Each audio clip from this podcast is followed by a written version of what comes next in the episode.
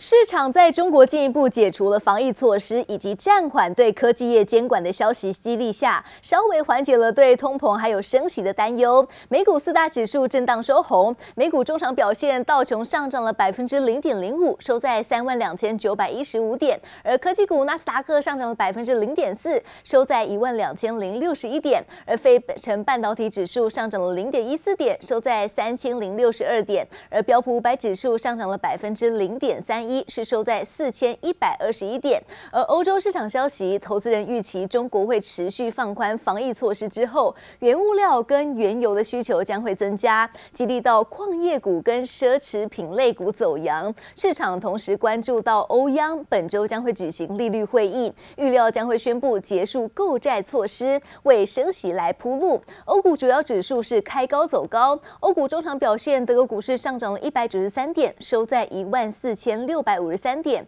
而法国股市上涨了百分之零点九八，是收在六千五百四十八点。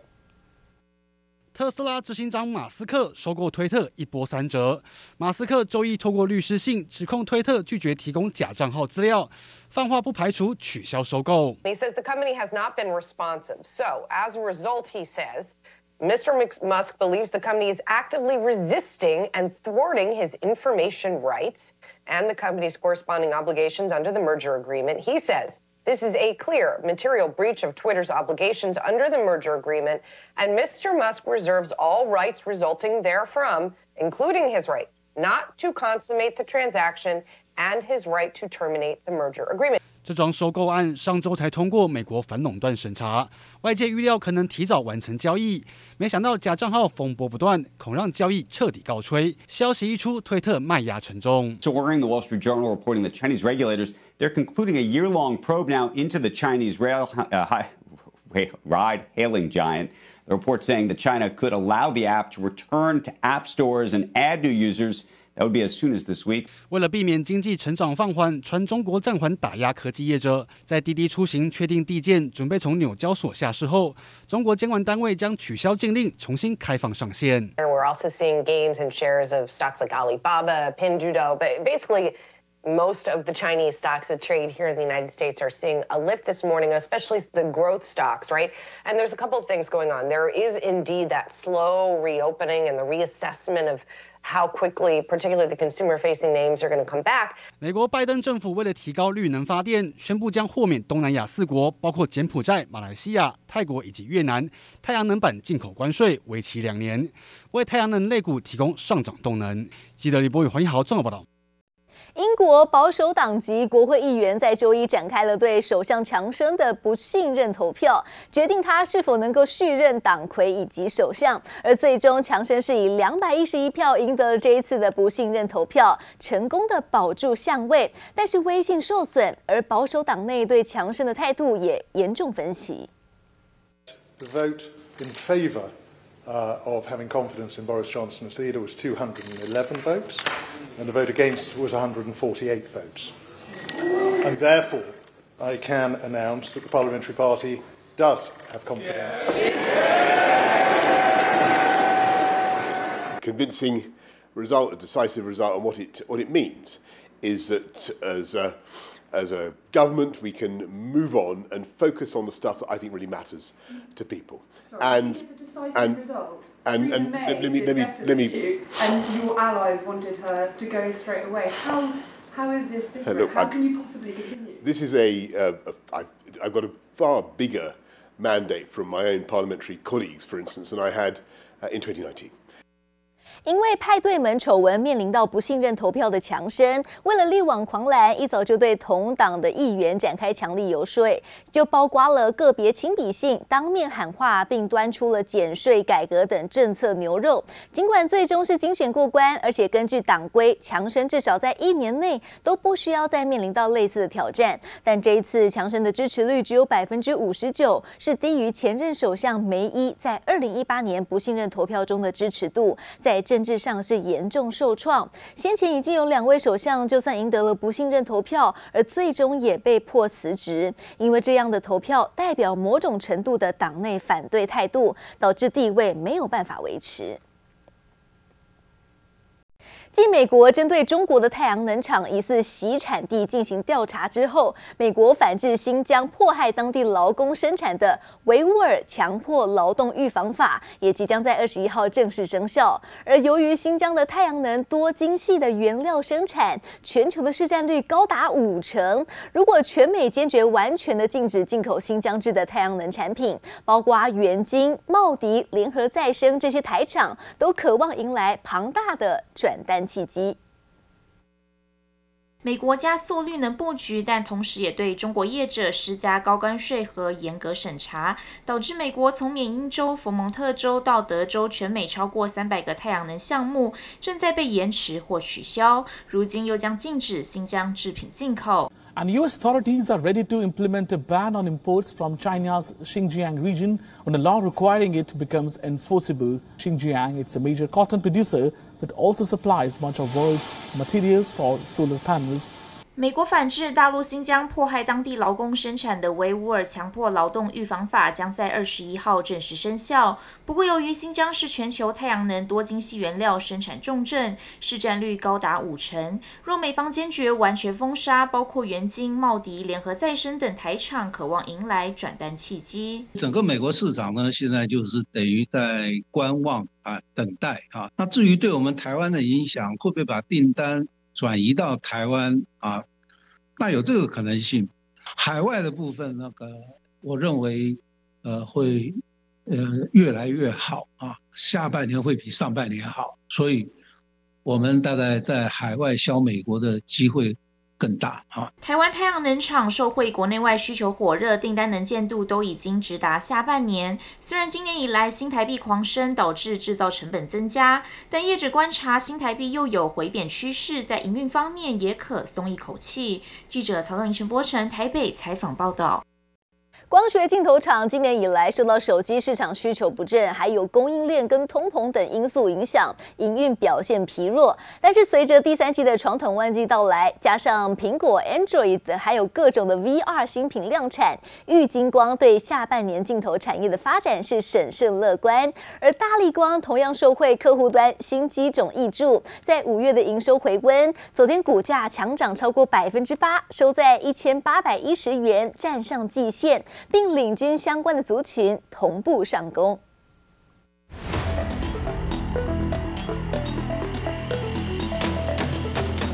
戴上 VR 头盔，玩家完全沉浸在虚拟的游戏世界当中。各家大厂抢攻元宇宙商机，而传出 Sony 日前公开圆弧形黑白风格的新一代 VR 头戴装置 PlayStation VR 2将在下半年开始量产。除了出货量高达约一百五十万套，并预计采用六个光学模组，让相关供应商同步受惠。下半年其实是客户他传统的旺季啊，那举凡手机 VR。哦，那大家都有新的产品上市，那它这个需求的力道，要等到新产品上市之后，才能很明确知道说它到底。成长的力道到如何？不止 Sony 将强势回归，市场盛传已久的苹果 AR、VR 头戴装置和相关软体也渴望亮相。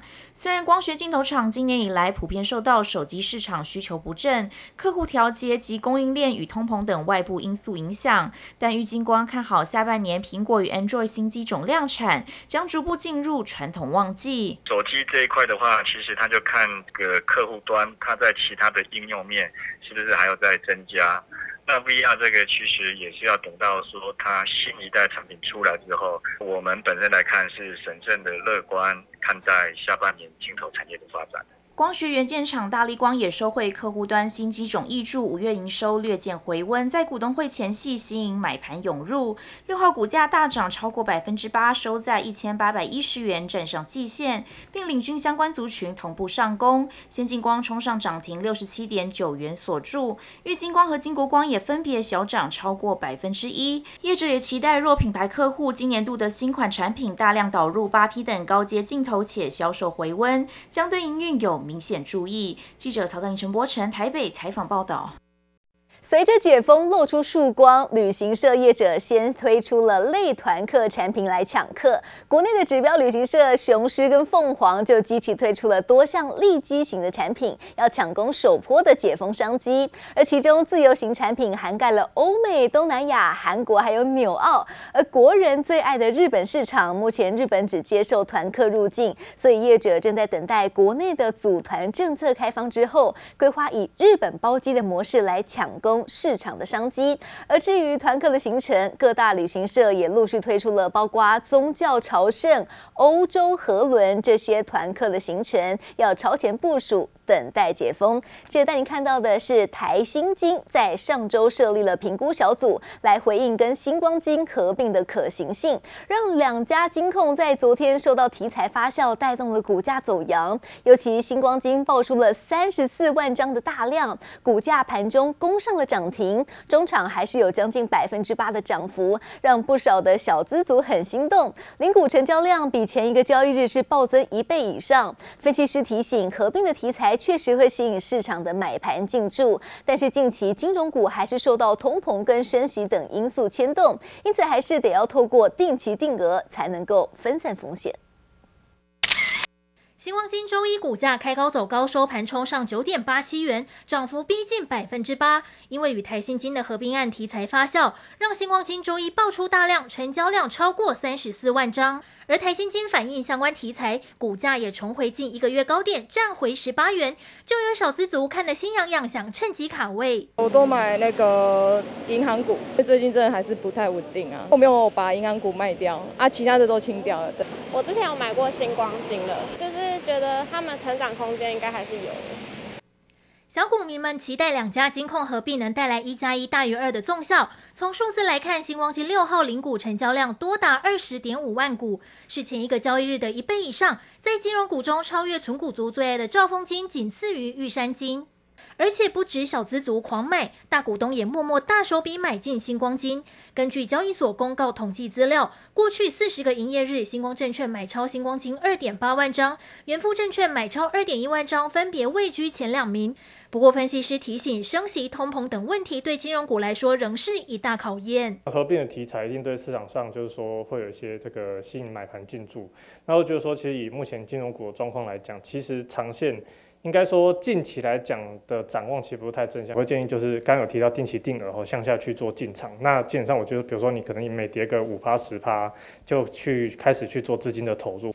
存股族喜欢将金融股当成定存股。若是新光金与台新金合并成真，届时两家金控总资产将扩大到约七点三兆元，仅次于国泰金和富邦金，超车中信金成为国内第三大金控。但是能否在符合经营目标的同时兼顾股东权益，恐怕仍有很大的讨论空间。记者黄林秋强台北采访报道。砷化镓族群五月的营收出炉，反映传统旺季淡季，还有加上了中国手机等终端需求疲软的影响。稳懋在单月的营收是十八点二九亿元，年减了百分之十一点二。而上游的磊晶厂全新则是因为安排机台岁修，五月的营收下滑至二点二六亿元，来到了近二十个月的低点。而另外传动元件厂上银在昨天也公告了五月营收达到二十七点四五亿元，是续写。单月的历史第三高，并创了将近四十四个月的新高。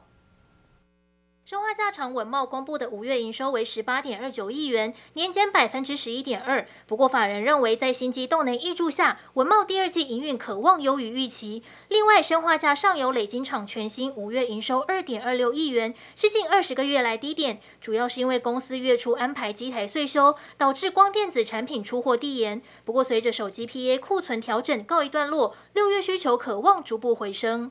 传统元件大厂上银自结五月合并营收达二十七点四五亿元，年增百分之十五点八八，创下近四十四个月来高点。前五月累计营收来到一百三十亿元，年增逾百分之二十三。而因原物料上涨、成本增加，加上薪资成本垫高等因素，上银第二季产品价格平均涨价约百分之五。公司预期相关效益将在后续几个月陆续反映，业绩也渴望有好的表现。今年目标仍维持营收双位数成长，展望正向。至于毛利率也续朝百分之四十目标前进。受惠波罗的海指数 BDI 逐渐回稳，以及五月十艘船舶换约，慧洋 KY 五月合并营收达二十六点四一亿元，累计前五月合并营收一百零七点六六亿元，税前盈余五十三点五亿元，每股税前盈余七点一七元。展望后市，慧洋指出，由于过去积极布局节能船队，旗下已经拥有一百四十艘船舶，平均船龄只有七年。一旦明年两大环保新约上路，将影响市场近八成的船舶，届时将更加凸显慧洋的竞争优势。PCB 厂臻鼎 KY 受惠电脑消费类与 IC 载板出货动能延续，五月营收达一百一十五点五五亿元，改写同期新高。臻鼎表示，虽然疫情持续影响全球供应链，不过公司在提供客户一站购足策略下，展现多元分散纵效，持稳健成长步调。另外，电脑消费类随着下半年进入传统旺季，新产能陆续开出，市占率提升将有显著成长，对今年全年营收与获利达双位数成长的目标很有信心。记者综合报道。